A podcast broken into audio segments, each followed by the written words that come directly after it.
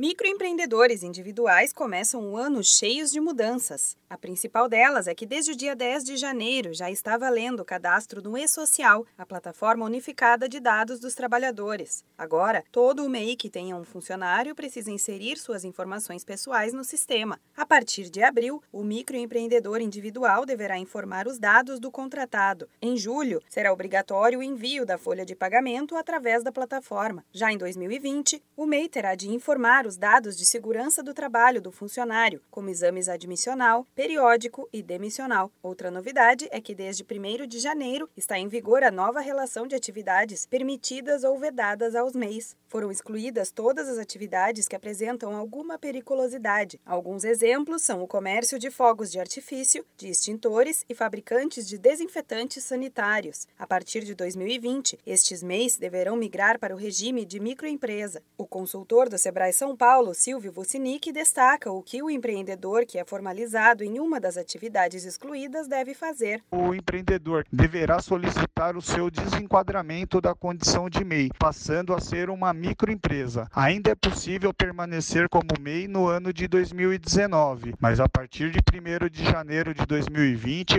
obrigatoriamente será uma microempresa Outras atividades, como o proprietário de bar, tiveram apenas a nomenclatura modificada. Agora, este tipo de empreendedor deve especificar se o negócio funciona com ou sem entretenimento, como a apresentação de bandas, por exemplo. Nesta ocasião, o MEI não precisa comunicar o desenquadramento e nem deixar de ser MEI. Ele deve apenas fazer a alteração para a atividade específica diretamente no site portaldoempreendedor.gov.br. O valor da contribuição mensal também mudou. Com o reajuste do salário mínimo, o DAS passou de R$ 50,90 para R$ 55,90 por mês. A alteração já vale para o mês de fevereiro. Sobre a declaração anual de faturamento, o MEI precisa informar a receita alcançada, incluindo prestação de serviços. Antes, era necessário passar somente a receita relacionada às atividades de comércio. Para mais informações, procure o escritório mais próximo do Sebrae ou entre em contato com a central de atendimento 0800 570 0800.